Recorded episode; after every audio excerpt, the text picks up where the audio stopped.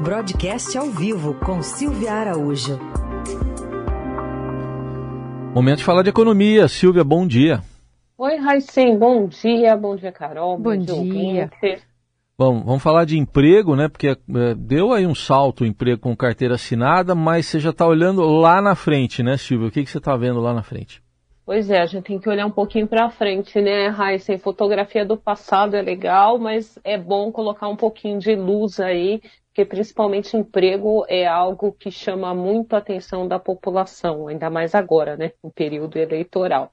Então, como você falou, deu uma melhorada, em sete meses foram criados aí mais de um milhão e meio de empregos com carteira assinada, mas a gente tem que olhar para frente mesmo, por quê? Porque a gente tem uma taxa de juros muito alta aí de quase 14%, e isso pode bater também na questão do emprego, na, na desaceleração do emprego com carteira assinada, principalmente nos últimos meses do ano, que é quando o efeito dessa taxa de juros começa a se permear, sim, pela economia. E todo mundo sabe que taxa de juros é perversa para todos os setores. A indústria, por exemplo, ela sofre com custo de capital, com custo de capital de giros e com outras linhas de financiamento que tudo isso fica mais caro.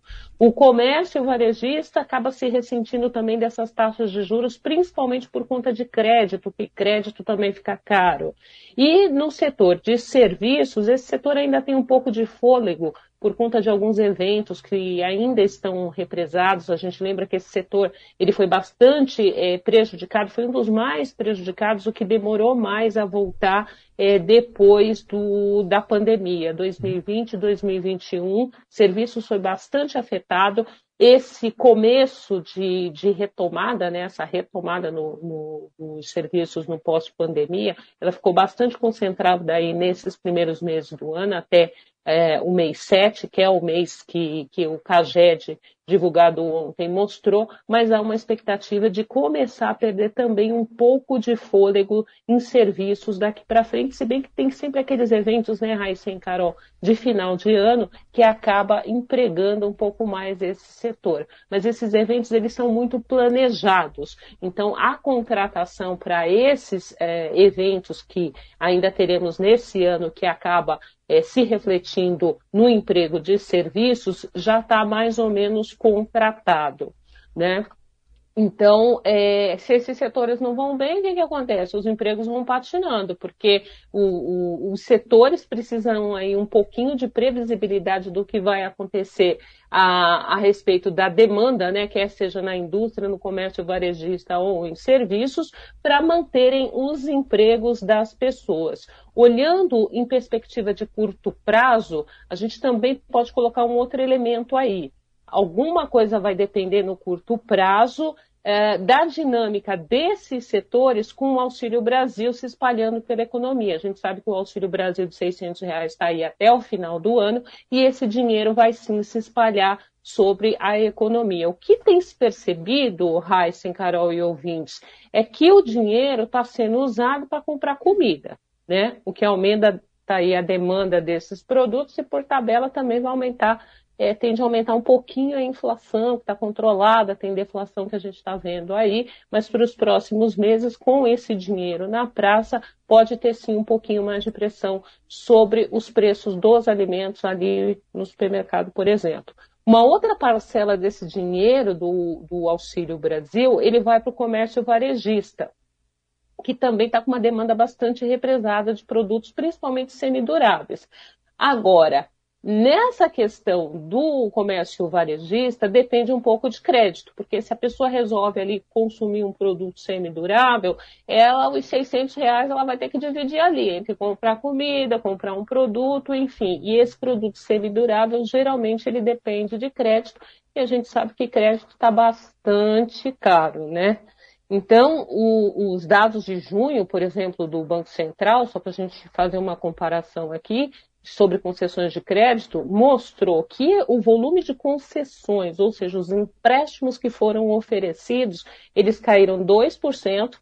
Já o juro médio desses empréstimos subiu 1% e a inadimplência, por enquanto, está uhum. estável. Então, os setores que dependem um pouco de crédito, eles ficam mais ou menos preocupados com a dinâmica dos pagamentos desses créditos depois. Ainda mais se esse auxílio ele não, ele não se perpetuar em 600 reais. A gente viu, né, Raíssen, Carol e ouvintes, que é uma preocupação muito grande por parte das instituições financeiras, por exemplo, uhum. de darem aquele consignado para o auxílio justamente porque não sabem o que vai acontecer daqui para frente, né, Carol? Ô, ô, Silvia, e quão desigual também é né, essa recuperação do mercado de trabalho entre alguns setores econômicos, se a pessoa é mulher, se ela é jovem, se tem baixa escolaridade. Tem muita gente que desistiu de procurar emprego, tá há mais de dois anos tentando. Enfim, sem falar do, do mercado informal que acaba crescendo em contraponto, não? É exatamente isso, Carol. E aliás, amanhã a gente vai ter o dado da PNAD, né, que vai ser divulgado, e aí a gente consegue comparar muito bem, né, o que acontece com o CAGED, né, que é esse dado que o Ministério do Trabalho é, divulgou ontem, que são os empregos formais com carteira assinada, e o IBGE divulga amanhã a PNAD contínua, que é aquele dado que você aí concentra todo mundo. É o emprego informal, é esse pessoal que você acabou de falar que são os desalentados também, porque tem gente que de tanto procurar trabalho não encontra, cansa e para de procurar. Mas a PNAD acaba refletindo isso também. O que, que, a gente tem visto nessa PNAD que concentra essa massa de empregos informais? É que esses empregos têm é, aumentado. Então, a gente que já teve uma PNAD ali de 13%, né, mostrando um desemprego, que ela reflete ali mais a taxa de desemprego do país, ela chegou em 13%, passou um pouco de 13%, e o último dado que foi divulgado está em 9%. 9,3, 9,4. Amanhã deve ser divulgado, vai ser divulgado pelo IBGE o um novo dado é, dessa, dessa questão de desemprego e emprego. E aí o que a gente tende a ver é que o emprego formal, com, informal, como você falou, tende a subir, que é lógico, o pessoal que não consegue um emprego com carteira assinada parte ali para a informalidade. E esse emprego, ele deve crescer nesses últimos meses do ano, a gente sabe que tem aquelas contratações temporárias, né, Carol? Então, isso deve trazer um pouco de fôlego também uhum. para desacelerar, desacelerar o desemprego e aumentar o emprego uh, informal é, que vai ser registrado, que é registrado pela PNAD, medida pelo IBGE. E a gente sabe também que parte desse emprego informal, principalmente contratações temporárias, eles acabam sendo revertidos em empregos formais, né? Pelo menos em alguns anos, a gente tirando esses anos que a gente teve aí de pandemia que foram fora da curva, geralmente essa contratação informal, um percentual dessa contratação é, de empregos temporários, principalmente, acabam se tornando empregos formais. Mas aí, né, Carol, uhum.